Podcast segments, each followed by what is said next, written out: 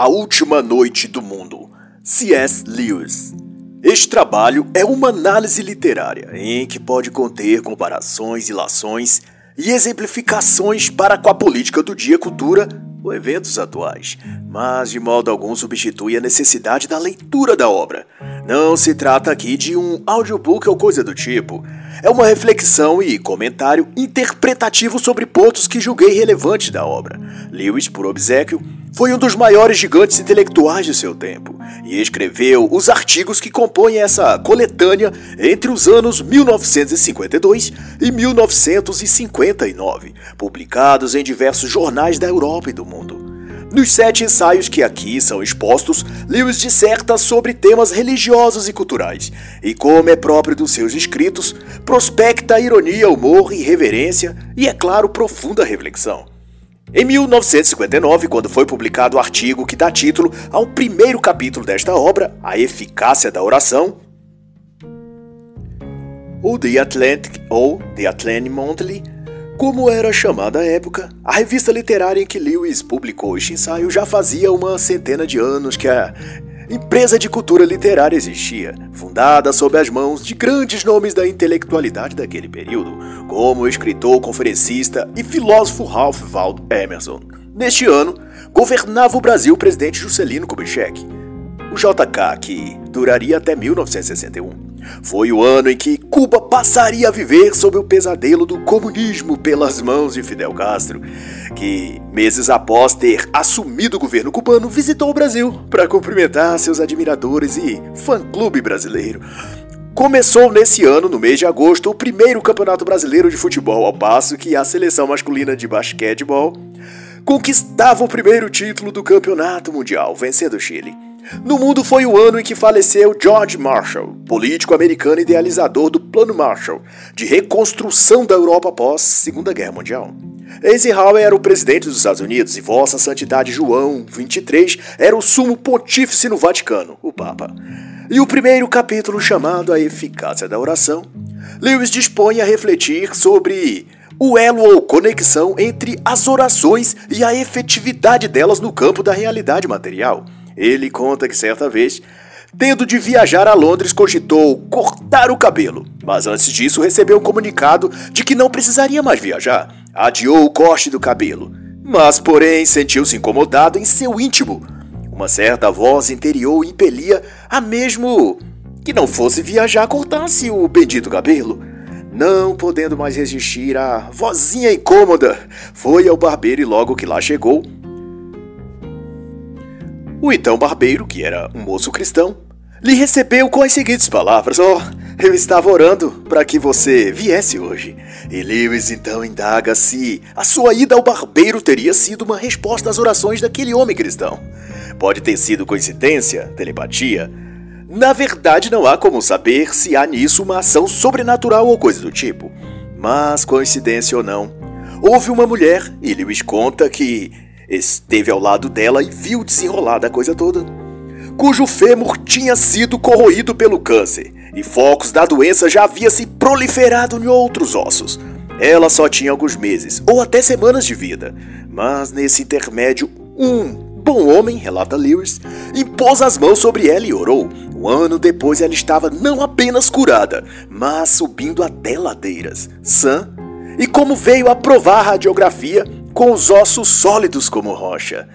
E C.S. Lewis prudentemente discorre que, apesar de algumas petições de oração pareçam atendidas, no âmago da história encontramos exemplos de outras tantas vezes que as orações parecem não terem sido atendidas. E ainda que fosse, também elucubra ele, simplesmente não há como elaborar provas irrefutáveis de que o que tenha ocorrido haja sido uma resposta das orações feitas. Às vezes conseguimos o que pedimos, e às vezes não. Mas quando somos atendidos, pondera ele, como supor provar com certeza científica uma conexão causal entre o pedir e o receber? E ele deslinda então que a questão de se a oração funciona ou não está sendo lidada da maneira errada. Estamos vendo o assunto pela ótica equivocada. O ato da oração não é um tipo de mágica ou de máquina que funciona sempre que é acionada de modo automático. A oração é uma questão de relacionamento, onde o que está em jogo não é primordialmente receber o que se pediu, mas se relacionar com quem a gente está pedindo algo e conhecê-lo consequentemente. Lewis explica que a oração envolve confissão, penitência e adoração. E olhando por esse lado, a função da oração não seria a de simplesmente conceder dádivas aos pobres mortais. Deus não precisaria que pedíssemos coisas a Ele para então nos conceder. Em Sua infinita sabedoria, Ele sabe do que precisamos e o que queremos. Se Deus quisesse, poderia reparar nosso corpo milagrosamente sem comida, vai dizer Lewis. Ou nos dar comida sem a ajuda de agricultores, produtores ou açougueiros, mas ao invés disso, ele permite a cooperação de solo e clima, de animais e músculos, de mente e vontade dos homens na execução de sua própria vontade. E daí se aplica que a oração não é uma forma de convencer Deus a fazer algo por nós, pela insistência de nossos pedidos. A oração é um modo que Deus escolheu de que os seres humanos possam interagir com Ele e criarem juntos o que seja melhor para a comunhão do homem com Deus. Ela existe não para forçar Deus a nos dar coisas, mas para nos fazer conectados com Ele. E Lewis diz a esse respeito que quando oramos, estamos ligados aos atos do próprio Deus, no qual somente todas as coisas finitas operam. E ao falar sobre a obstinação na crença, Lewis vai refletir sobre fé e ciência, ou mais especificamente sobre a crença dos cristãos e a busca por evidências dos cientistas. E é irônico esse tema, posto que foi publicado em 1955, ano em que T. Arthur sacerdote católico, geólogo, paleontólogo e filósofo francês, morreu. Essa grande personagem tinha trabalhado arduamente para adaptar a fé cristã à ciência contemporânea, chegando a elaborar uma concepção da evolução que pressupunha o atingimento de uma espiritualidade perfeita pelo homem. Mas nesse ano também morreu Albert Einstein, um dos maiores físicos de todos os tempos. Ninguém melhor que ele personifica a ciência moderna. E nessa questão, no quesito fé e evidências, corrobora-se que, no certo senso comum, por assim dizer, acredita-se que a ciência deve harmonizar a força de sua crença exatamente com a evidência, isto é, a atitude científica é de acreditar menos quando houver menos evidências e retirar completamente a crença quando evidências adversas confiáveis aparecerem, na contramão dos cristãos que, segundo consta, considera honroso crer sem evidência ou ainda manter sua crença inalterada a despeito de provas crescentes contra ela. A fé que merece ser elogiada seria então aquela que permanece firme diante mesmo dos golpes de realidade que venham contra ela. Mas novamente aqui Lewis aponta que a abordagem ou o modo de olhar para essa discussão está equivocado está se partindo do ponto errado ao pressupor que os cientistas relacionam sua crença com a evidência e os cristãos não o fazem. O fato meritório nessa questão para Lewis é que o estado de relacionar crença e evidência não é assim tão comum na vida científica como se pensa. Os cientistas, vai então presumir ele, não têm como base crer em coisa, mas descobrir coisas. E por conseguinte, ele não usa a palavra crer a respeito das coisas que descobriu. O médico, é o exemplo que Lewis utiliza, só diz que crer que um homem foi envenenado antes de examinar o corpo. Depois de examiná-lo, ele não diz que crê, ele diz afirmando que o homem foi envenenado. Ninguém que pega um ladrão em flagrante diz crer que o homem estava roubando. A pessoa afirma que o dito cujo estava sim roubando. Assim, o cientista não trabalha com a crença e a descrença. Ele atua indo em direção ao conhecimento. No máximo, ele trabalha com hipóteses ou suposições, mas mesmo isso não se trata de crenças. Do lado cristão, por sua vez, crer representa não uma palavra, ou expressão, mas uma atitude mental. Quando o cristão afirma crer, ele não está apelando à possibilidade formal de que ele tenha provas demonstrativas daquilo que ele afirma, pois se ele tivesse provas ou evidências materiais, matemáticas, etc., não seria isso crer. Não seria crer o que ele tem. Não seria porventura fé isso, mas conhecimento. Pois que ele seria tal qual o cientista que enxerga as evidências, faz os cálculos e exames e constata que aquilo é ou não é. o nome disso não é fé, isso não é crer. Isso é analisar os dados e aderir ao que eles demonstram.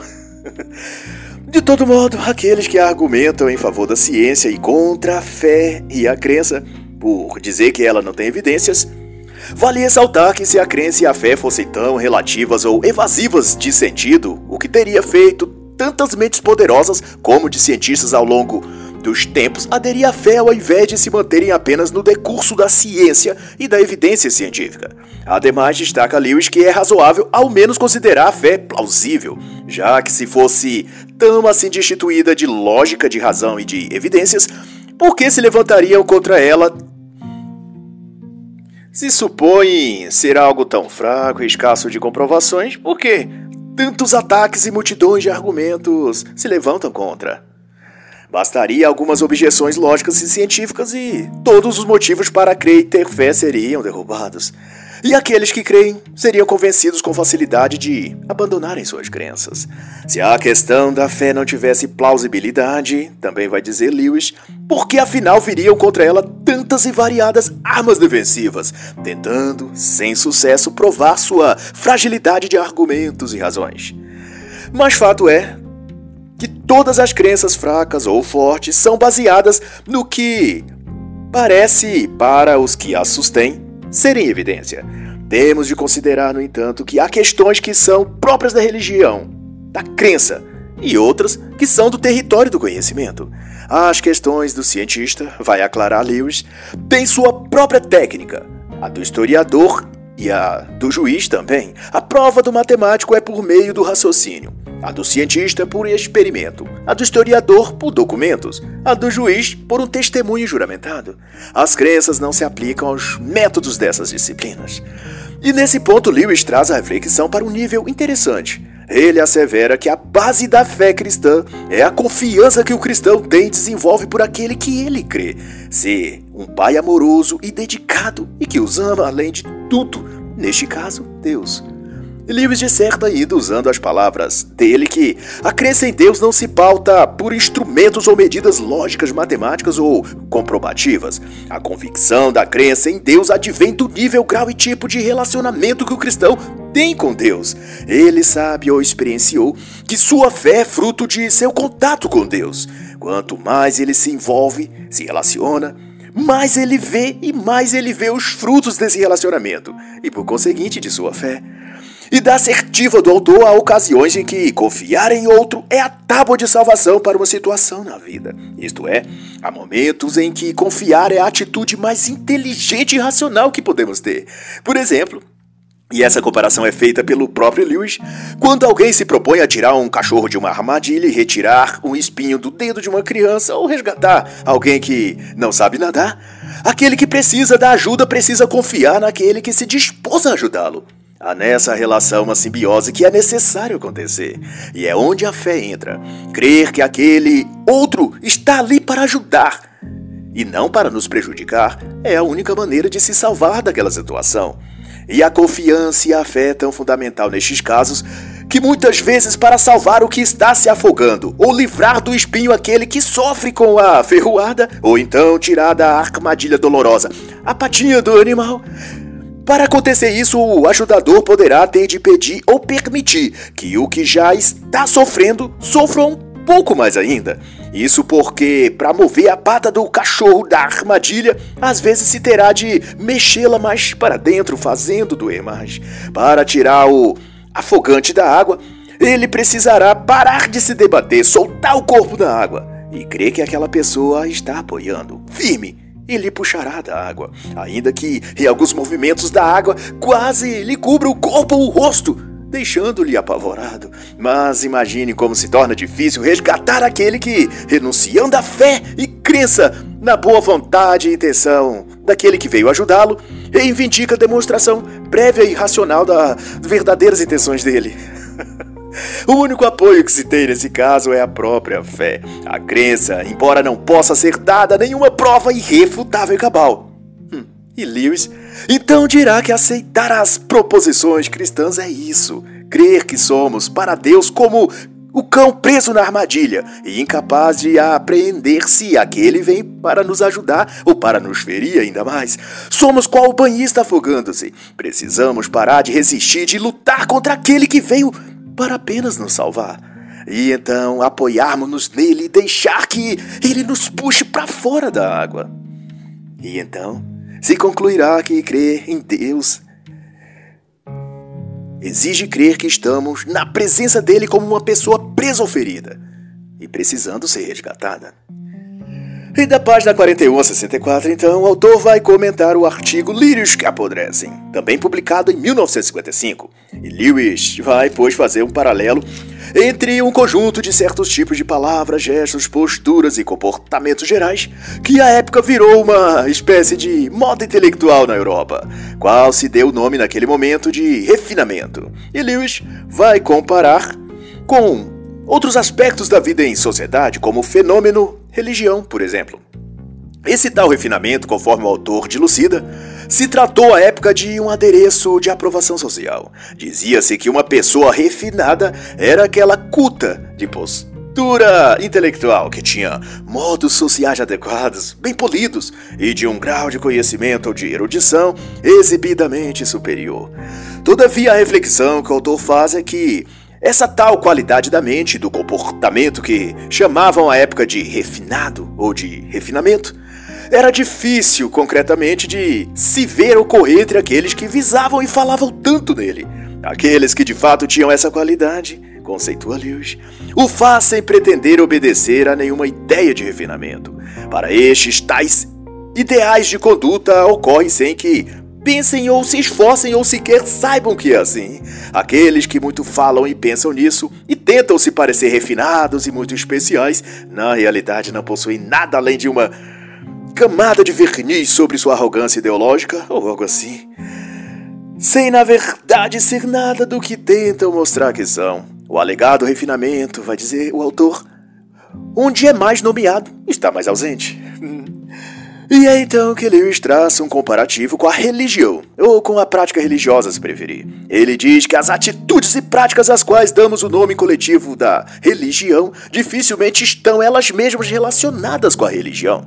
Para ele, ser religioso, ou um homem, quando está sendo religioso, não está pensando em religião. Ele não tem tempo para isso. Religião é como os que estão de fora chamam sua atitude. O que não quer dizer que ele mesmo o chame assim ou sequer tenha parado para pensar nisso.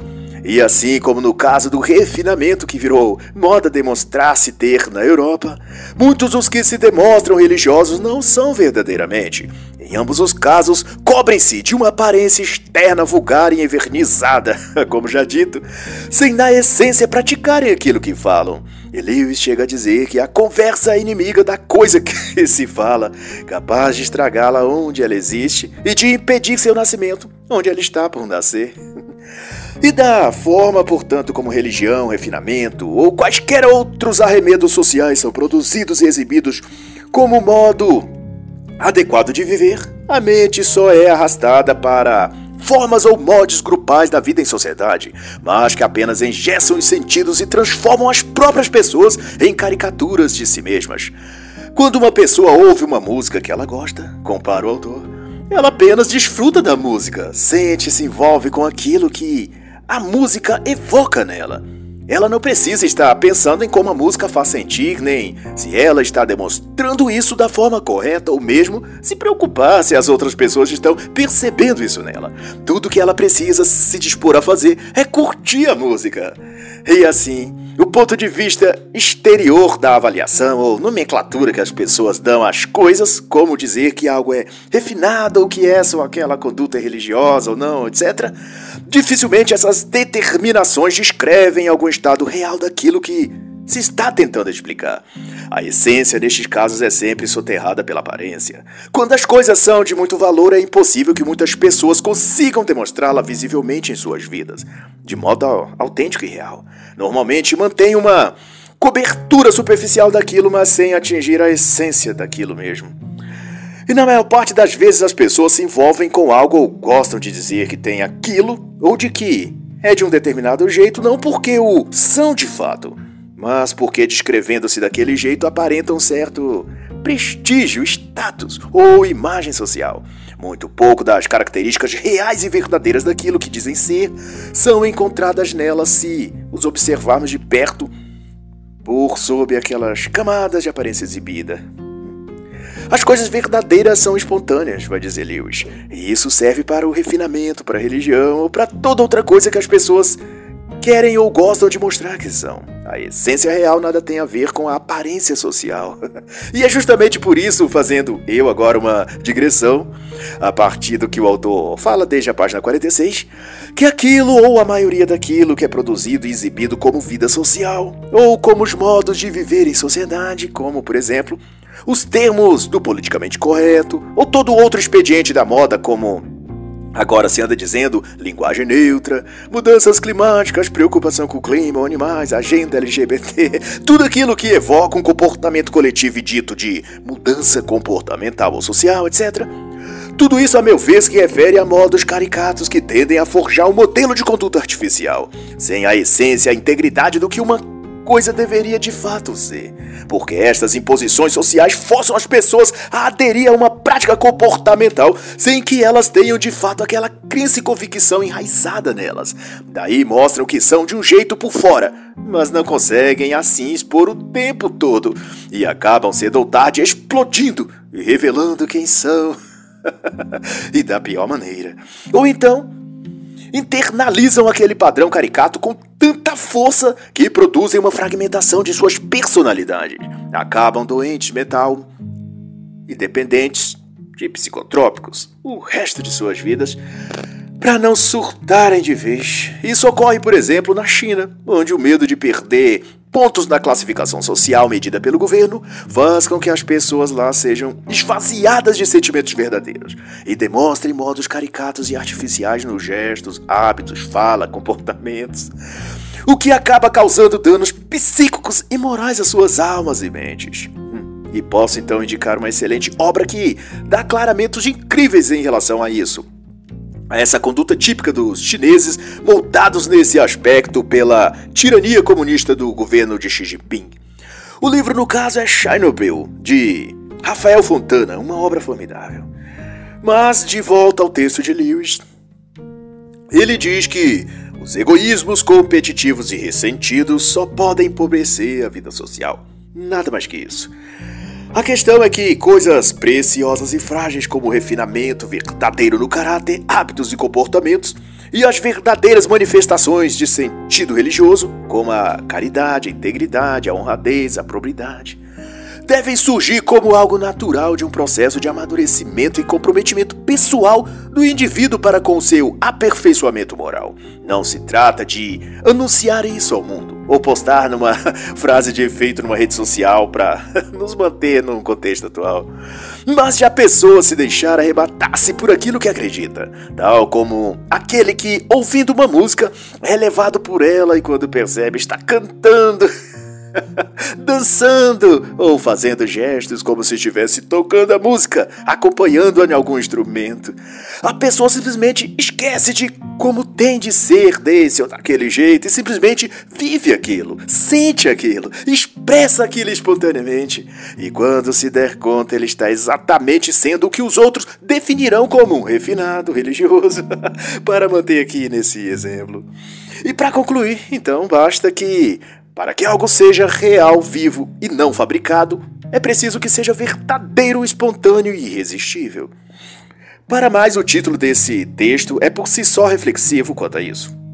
Os lírios, assim como a vida, precisam ser regados na medida certa para que não apodreçam, e devem ser cultivadas ao sol e plantadas em terra com alto nível de nutrientes. E é simbólico também que dos vários tipos, os três que mais se destacam são arquétipos da natureza humana. Os orientais, que apresentam flores chamativas e perfume exageradamente forte. Os asiáticos, que têm flores pequenas e nenhum perfume. E também as longiflorum, que possuem, por sua vez, flores grandes e brancas, e culturalmente representam a pureza e a verdade. Por isso são comuns enfeitando buquês de noiva, já a despeito das tradicionais rosas e orquídeas. Em dezembro de 1959, quando esse artigo do capítulo 4 foi escrito sob o nome Mal Danado Propõe um Brinde, a Europa ainda festejava o quinto título do Real Madrid na Taça dos Campeões Europeus, e como é popularmente conhecida, a Liga dos Campeões da UEFA, vencida pelo time espanhol em maio daquele ano e que lhe possibilitou disputar e ganhar sobre o Penharol o título de campeão mundial no ano seguinte. No campo da geopolítica, assinava-se em dezembro de 1959 o Tratado da Antártida, que determinava o uso do continente para fins pacíficos e de interesses científicos. E sob esse contexto é que Lewis disserta em sua reflexão nesse texto contando analogamente a saga de Maldanado no jantar de formatura dos jovens demônios, aspirantes no ofício de fazer corromper a humanidade. Maldanado, um experiente e consagrado espírito do mal, era o convidado de honra na cerimônia infernal e, tomando a palavra, propôs um brinde aos novos recrutas e disse a eles palavras de incentivo e conselho. Senhor diretor, Vossa Eminência, vossas desgraças, queridos, espinhosos, sombrios e gentis demônios, disse mal danado, congratulando seus pares e as todos espíritos das trevas de todas as patentes e hierarquias. Lembro-me, disse ele, dirigindo-se aos recém-formados, de quando eu mesmo estava nessa posição e esperava a minha primeira nomeação. Sua carreira está diante de vocês e o inferno espera e exige que ela seja, como foi a minha, de sucesso estrondoso e contínuo. Se não for, vocês sabem o que os espera.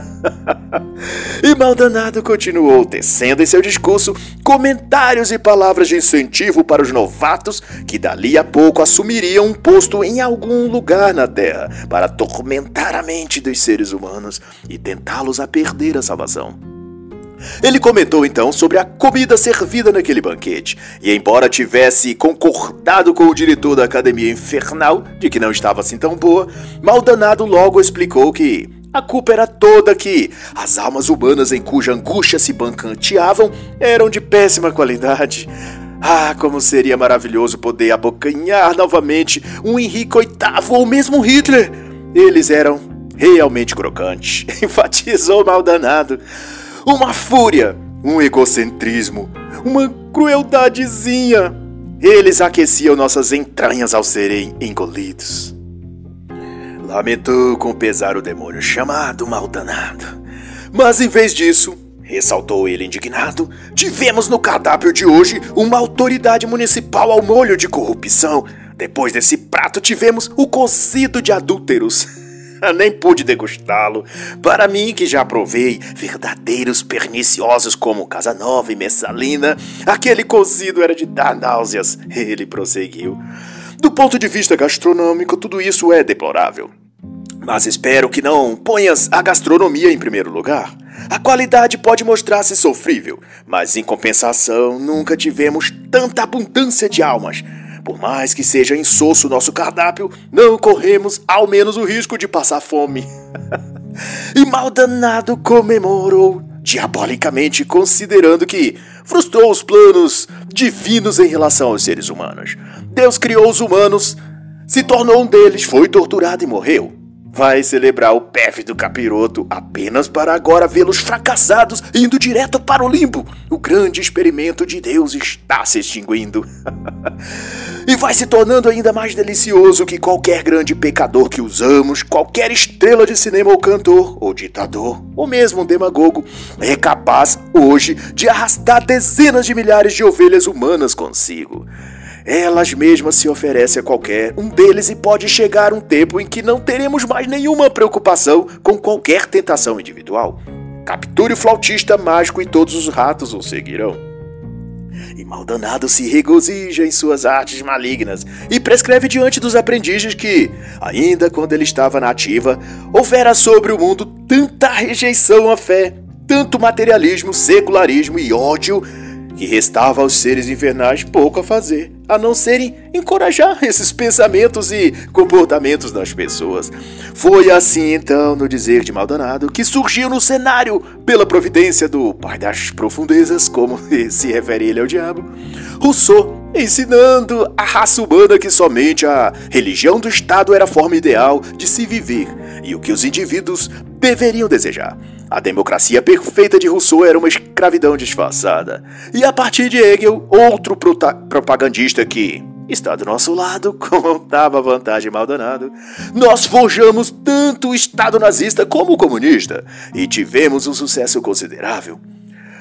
Outro dia, conta também o experiente diabo, ouvi dizer que na Inglaterra, sem uma autorização, uma pessoa não poderia derrubar sua própria árvore com seu próprio machado, transformá-la em tábuas com sua própria serra para construir um depósito no seu próprio quintal. Esse foi um dos nossos contra-ataque e um dos nossos maiores níveis.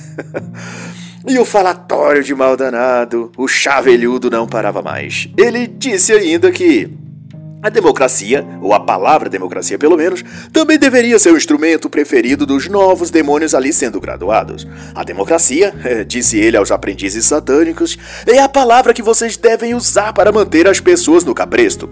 A corrupção da língua humana consiste em dar a essa palavra Democracia, um sentido sempre obscuro e indefinido. Jamais lhe ocorrerá que a democracia é propriamente o nome de um sistema político de votação que tem uma conotação muito tênue e remota com o que elas estão pensando que é realmente. Isto é, traduzindo para palavras mais simples, a propaganda vendida sobre o que é a democracia é uma mas a realidade dela posta em prática é outra.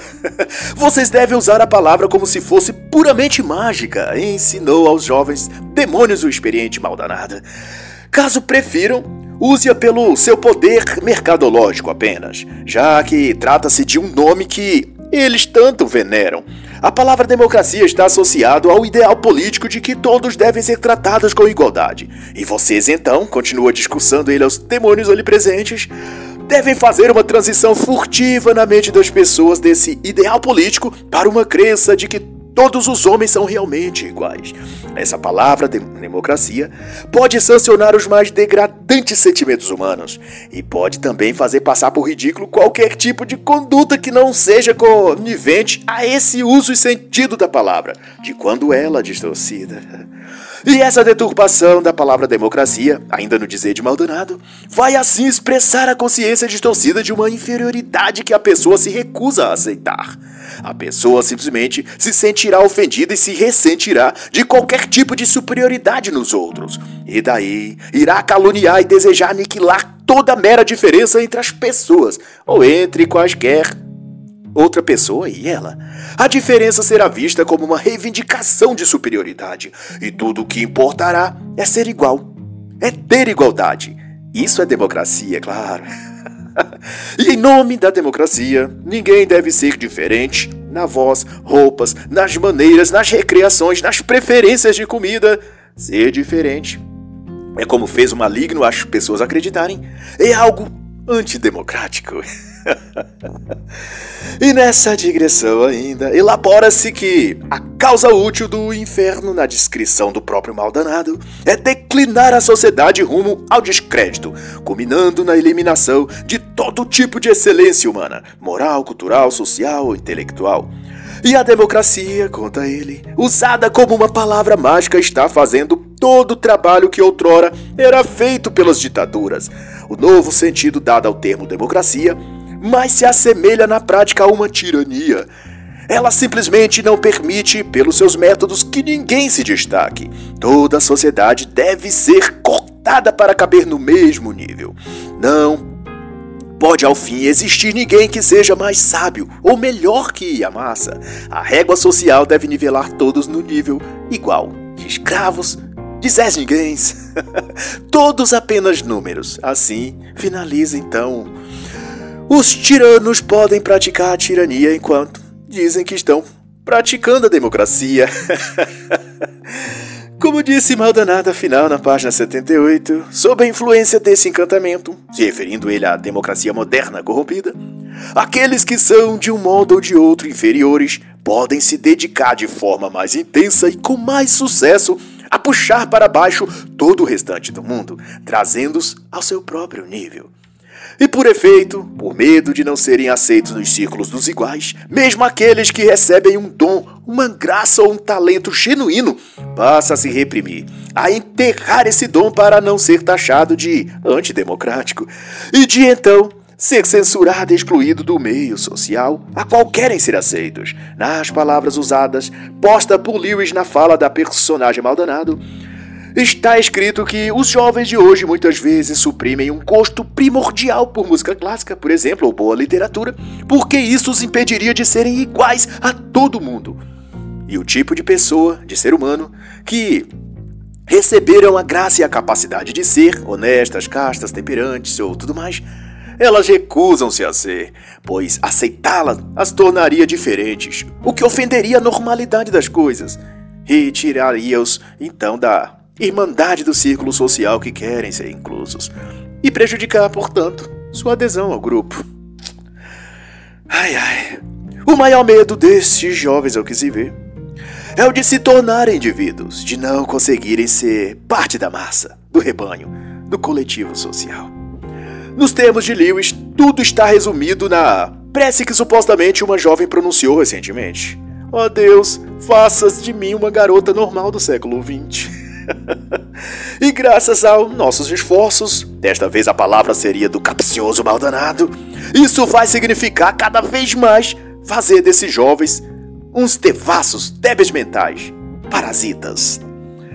E assim, discurso feito, maldanado, o homenageado da noite ergueu nas mãos uma taça, cheia, brilhante, e exalando o mais puro vinho fariseu, feito e destilado dos mais variados tipos de fariseus, pisoteados e fermentados num só recipiente para produzir um sabor delicado, uma obra-prima, e propôs então um brinde.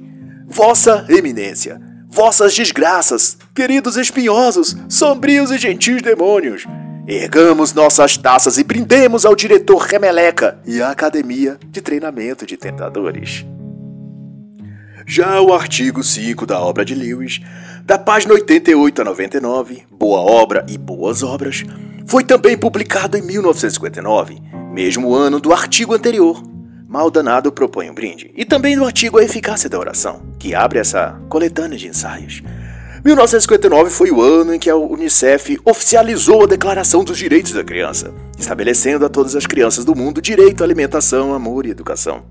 Também nesse ano, o Fusca era o carro mais vendido no Brasil, posição que permaneceu por 24 anos, sendo derrubada apenas em 1983 com o carro Chevette da marca Chevrolet. Mas sobre o texto, Lewis começa dizendo que a expressão boas obras, no plural, é muito familiar à cristandade moderna e tem a ver com ajudar necessitados, fazer caridade, contribuir, participar de trabalhos voluntários, esse tipo de coisa. Por outro lado, vem o termo boa obra, no singular, e remete a qualquer tipo de trabalho de atividade, seja comercial ou para outra finalidade. A questão é que o trabalho, a boa obra, segundo a lição do nosso Senhor, na interpretação de Lewis tem o princípio moral de que deve ser executado com excelência. Ou seja, devemos trabalhar para produzir o que é bom Lewis cita o exemplo da festa de casamento em que Cristo transformou água em vinho. Ao proporcionar o elemento que faltava na festa e deixava aflitos os organizadores da celebração, Jesus praticou uma ação de boas obras, no plural, mas também fez um ato de boa obra, no singular, pois o vinho que tinha feito era de fato um ótimo vinho. Isto é, ele tinha executado o trabalho da melhor maneira e qualidade possível. O autor faz também essa comparação. Não adianta, diz ele, tentar impressionar marinheiros com um novo transatlântico por ser o maior ou mais caro navio a navegar. Eles olham para o que chamam de linhas, eles preveem como a embarcação vai se comportar em um mar agitado, o que significa, em outras palavras, que a obra, executada para que tenha sua eficácia validada, deve ser de nível de excelência, eficiente naquilo para o que foi produzido. Não basta que tenha forma ou aparência, é preciso que tenha qualidade. Caso contrário, aqueles que a produz não fez uma boa obra, um bom trabalho e está, portanto, abaixo do dever moral que precisaria se comparado com o padrão divino, segundo o texto referente às bodas de Caná da Galileia. E Lewis trata ainda que, quando o conceito de boa obra é perdido, no meio artístico, por exemplo, as características de qualidade e esmero ao se fazer aquela coisa, de produzir algo, é perdido. E tem-se no lugar coisas de padrões muito inferiores, de mau gosto até. É por isso que nesse meio, principalmente, em lugar de alto nível, excelência, qualidade, etc., prefere-se palavras como ousado, moderno, significativo, emocionante, vivo. Para Lewis, esses não são bons sintomas. Significa que algo não vai bem. E de fato, Lewis está certo. E isso são palavras minhas. A arte moderna, em todos os seus aspectos, está doente. A grande massa de homens, então, dirá o autor, em todas as sociedades plenamente industrializadas, é vítima de uma situação que quase exclui desde o primeiro momento a ideia de boa obra. Os produtos, de acordo com esse raciocínio, já são feitos de tal forma que se desfaça em um ano ou dois, e assim tenha de ser substituído. Não há qualidade, somente quantidade. Excelência, qualidade, alto nível já não são colocados em nenhum dos produtos ou serviços que se faz. Talvez porque também aqueles que os faz não possuam mais estas características em si mesmos. E ninguém pode dar aquilo que não tem. Mas é claro que essa parte é uma digressão minha, refletindo eu acerca do que Lewis escreveu nas páginas 88 e 89. Mas os termos de Lewis são bem próximos deste, embora com outras palavras. Ele instiga, por exemplo, que 100 anos atrás, quando um homem se casava, se tivesse a condição financeira, construía uma carruagem para ele, a qual esperava ter pelo resto da vida. O homem moderno compra um carro que espera vender no máximo em dois anos. Ele me conclui.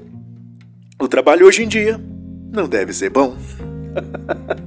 e ele diz mais: nas roupas, os zíperes têm a vantagem sobre os botões. Eles economizarão uma quantidade absurda de tempo e de problemas de quem as veste. Mas, para o fabricante, enfatiza Lewis, eles têm um mérito ainda mais sólido. Eles não permanecem em funcionamento por muito tempo. O mau trabalho é a aspiração, a meta, o modo padrão de ser e trabalhar.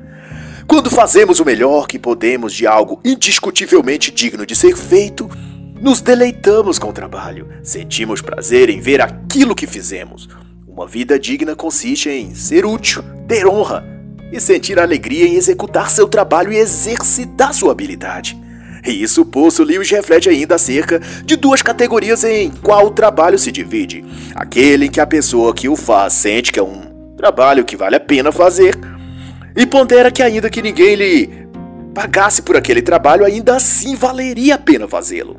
E que também, mesmo o fato de cobrar por aquele trabalho, é que a pessoa que o faz precisa se alimentar, ter um lugar para morar, vestir. Mas o trabalho em si instiga a honra, o dever e o prazer. Outro tipo de trabalho é aquele em que as pessoas trabalham pelo único propósito de ganhar dinheiro. Frequentemente, um trabalho que não seria feito por ninguém no mundo a menos que fosse pago. Com as devidas reservas e especificidades, os trabalhos modernos são vinculados apenas ao desejo e procura do dinheiro, e com isso há muita pouca vontade de se fazer algo para o qual se tem realmente talento e muito menos o interesse em fazer bem feito. O trabalho digno de ser feito é uma alternativa desprezada por quase todas as pessoas em qualquer lugar ou qualquer ofício que se execute. E toda a conjuntura nesse sentido se organiza para consolidar cada vez mais esse estado de coisas e manter os indivíduos escravos presos nessa roda de trabalho e consumo, onde trabalham para ganhar dinheiro e ganham dinheiro para consumir, e consomem roupas, comida, bebidas, festas, viagens, relacionamentos, buscando preencher o vazio que poderia nem existir se houvessem dedicado-se a fazer o que o dever, o talento e a vocação os chamam a ser e a executar. Mas Lewis não é ingênuo de achar que todas as pessoas podem simplesmente trabalhar apenas naquilo que gostam e viver disso. Lewis não propõe isso. Sua reflexão é que, apesar de essa impossibilidade ter se estabelecido na vida social moderna, nada muda o fato de que, se nem sempre dá para se trabalhar naquilo que gosta, nada impede, por outro lado, de se gostar de fazer bem, feito aquilo que se tem diante de si para fazer. A excelência na execução de algo depende mais do caráter, da integridade e do senso de dever da própria pessoa do que dessa pessoa gostar ou não do que faz. Antes de tudo, é a qualidade no caráter e na índole profissional da própria pessoa que determinará o padrão do serviço que ela faz ou do trabalho que ela executa.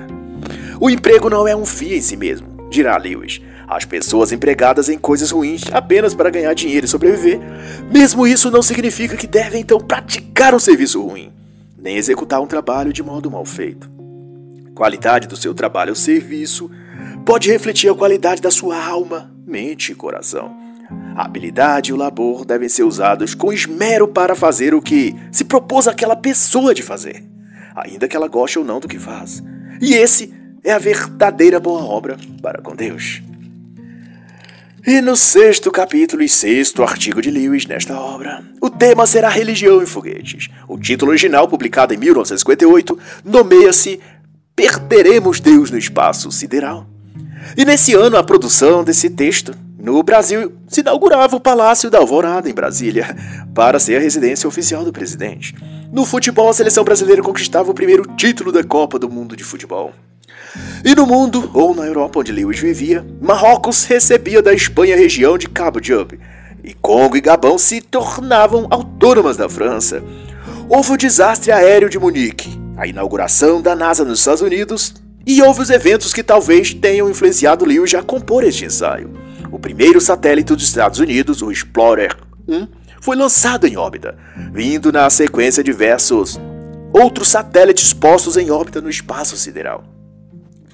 E no texto de Lewis é evocado que ao longo de sua vida ele ouviu dois argumentos bem distintos contra sua religião, feitos, é claro, e como sempre, em nome da ciência. O primeiro era de que o universo era exatamente hostil à vida, a todo tipo de vida e que a Terra havia aparecido como um golpe de sorte após driblar todas as impossibilidades de se haver vida em qualquer ponto do universo. A vida, portanto, seria uma anormalidade e que tivesse ocorrido apenas no planeta Terra. Estávamos, portanto, sozinhos no deserto infinito do espaço sideral. Mas então veio o segundo argumento elaborado pelo professor Fred Hoyle, de Cambridge ele determinou que o universo era habitável e fornecia condições para a existência de vidas extraterrestres. E Lewis chama então a atenção para que, apesar de ambas concepções serem antagônicas entre si, e as duas feitas sob a égide da ciência, elas coadunavam para as mesmas e velhas premissas persecutórias contra as ideias e pressupostos cristãos acerca do homem, da vida na Terra e do universo.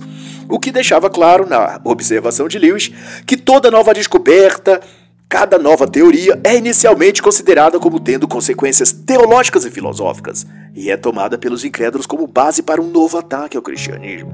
Lewis relembra que assim foi com a astronomia copernicana, com o darwinismo, com a crítica bíblica, com a nova psicologia. Depois de passada a empolgação inicial, os teólogos sérios, cientistas sérios, os filósofos sérios, se debruçam sobre o tema e desmistificam a questão voltando tudo com frequência ao estado que se estava antes. Assim, refletir sobre a situação cósmica do planeta Terra, da vida humana, extraterrestre e do projeto divino implica também pensar várias questões. Por exemplo, se tivéssemos um contato com outras raças de outras órbitas ou planetas, como acha que seria o tratamento dado pelos seres humanos a eles? Levando-se em conta a natureza decaída da raça humana, nos tornaríamos parceiros, aprendizes ou carrascos e dominadores dessa nova raça alienígena. Nós sabemos o que nossa raça faz com estranhos, vai afirmar Clive Lewis. O homem destrói ou escraviza todas as espécies que pode. Mesmo a matéria inanimada, ele a transforma em areia e monte de escória. E quanto aos seres, ele os captura, escraviza e mata. E Lewis sugere então a reflexão. O que acontecerá se os seres humanos encontrarem vidas extraterrestres mais fracas que eles? Eles os escravizarão. E se for o contrário, as vidas extraterrestres forem superiores aos humanos? Os seres humanos corromperão por meios de chantagens e, ao fim, os destruirão após descobrir os pontos fracos dos alienígenas. E as ponderações de Lewis avançam para concluir que, dado o que sabemos sobre nós, seres humanos, Talvez seja o caso de não queremos explorar o universo em busca de outras vidas inteligentes no espaço. Não seria nada divertido se encontrássemos de fato outras vidas e seres além deste planeta. Então vamos agradecer a Deus por ainda estarmos muito longe de viajar para outros mundos. diz Lewis com sarcasmo. E já me perguntei, diz Lewis, se as vastas distâncias astronômicas não seriam precauções de Deus para impedir que a infecção espiritual de uma espécie caída como nós se espalhe pelo universo. Será o caso de Deus haver colocado a Terra em quarentena no universo para que não espalhasse o vírus pelo cosmo? Quanto a isso, só podemos mesmo especular. nem religião e nem foguetes poderá nos responder. Em 1952, o grande nevoeiro de Londres atemorizou a Inglaterra por quatro dias de total escuridão. Segundo o horóscopo chinês, foi o ano do dragão. E a primeira bomba nuclear de hidrogênio, a Ive Mike, teve seu teste definitivo realizado com sucesso. O dragão estava mesmo à solta.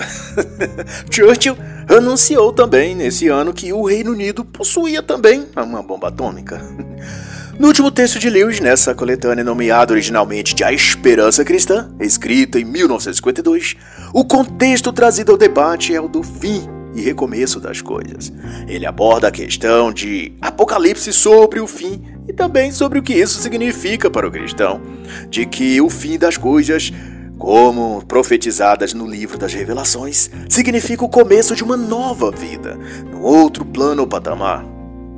E disso também trata o texto de que falar em esperança cristã é, é tratar da essência do próprio evangelho e da vida e crença cristã no seu todo, uma vez que o fundamento dessa esperança é a volta de Jesus, aquilo que foi por ele prometido. De acordo com Lewis, o que assusta e incentiva alguns a negar esses eventos de coisas profetizadas é que a apocalíptica cristã não prevê um fim gradativo o que, segundo Lewis, seria mais tolerável para nossos hábitos de pensamento. Em vez disso, no entanto, ele prevê um súbito e violento fim.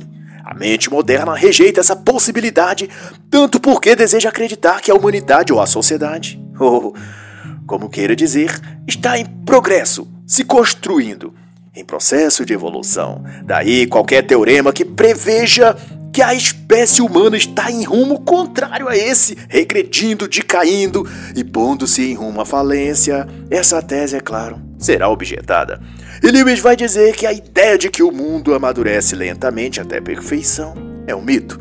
É nossa tentativa de adivinhar o enredo de um drama em que somos os personagens. E como os personagens de uma peça podem adivinhar o enredo. a doutrina da segunda vinda também dirá Lewis, nos ensina que não sabemos e não podemos saber quando o drama do mundo terminará.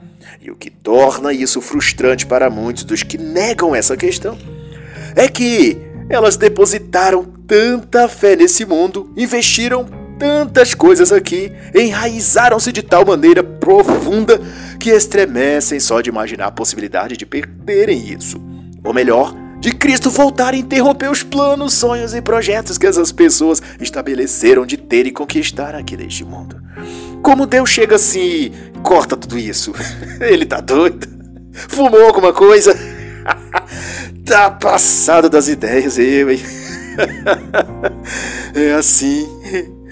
Livres exorta que é por isso que rejeitamos muitos de nós a doutrina da vida de Cristo é que ela conflita com nossas mitologias modernas favoritas. se tivéssemos de usar palavras mais diretas, se diria que atrapalha os projetos pessoais das pessoas. Todavia, lidar com coisas imprevisíveis e assustadoras às vezes, e portanto, a única forma de não enlouquecer com isso é justamente o que está contido na recomendação do próprio Cristo, dito em Mateus 25,13: Vigiai, pois, porque não sabeis o dia nem a hora que o filho do homem há de vir. que quer dizer que, neste caso, a única postura realmente sábia e prudente é estar preparado para se acontecer a qualquer hora e lugar. O sensato é viver sem se sentir aflito ao pensar se essa fosse a última noite do mundo. Para você, o que isso seria? Fim ou começo? E assim encerra a análise da obra A Última Noite do Mundo, de C.S. Lewis.